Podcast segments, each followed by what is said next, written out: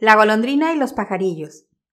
A cierta golondrina que había viajado, muy útiles la fueron las varias gentes y países varios. Porque quien anda mucho y observa con cuidado, retiene y aprovecha. De dicha golondrina llegó a tanto el juicio previsorio que, en sus trayectos largos, aun la menor tormenta con certeza anunciaba, despertando luego a los marineros. Sucedió, pues, el caso que la estación llegada, de la siembra del cáñamo en el campo, vio a un rústico esparciendo la semilla a puñados por los surcos, y, entonces, dijo a los pajarillos Esto es malo.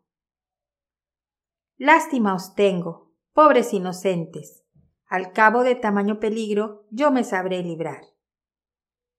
¿Veis aquel brazo que el aire se columpia? Pues algún día hago, que no está muy distante, será lo que en la tierra va sembrando vuestra total ruina. De ellos saldrán los lazos, las máquinas y redes, con que los hombres han de aprisionaros, para daros la muerte, o en sus jaulas guardaros. Por lo cual, pobrecillos, soy de dictamen que os comáis el grano. Los pajarillos libres y necios se burlaron de ella, cuanto querían.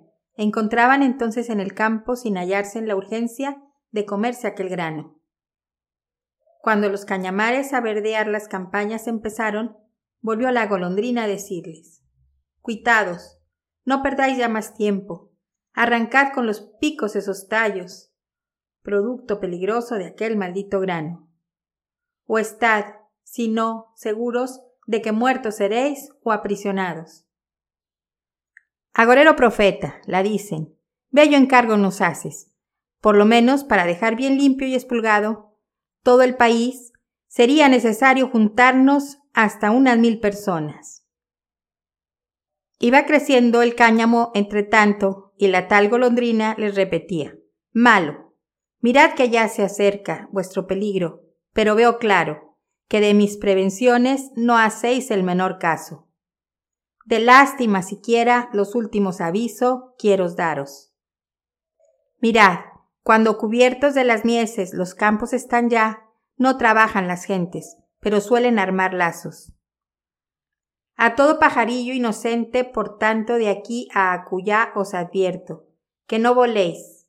Quietitos y encerrados, permaneced en casa. O, cuando no, mudaos a otro clima. A la grulla, a la chocha y al ánade os encargo que imitéis pues vosotros no podéis ir buscando, así como nosotras, por desiertos y mares dilatados nuevos mundos. Tan solo tenéis asegurado un partido, que es, dentro de vuestros propios nidos, amagaros. Cansados ya de oírla, aquellos insensatos pajarillos, tal jerga y algarabía unánimes armaron. Como allá con Casandra hacían los troyanos cuando iba a abrir la boca, con el intento de anunciarles algo. En fin, los pajarillos cayeron en el lazo.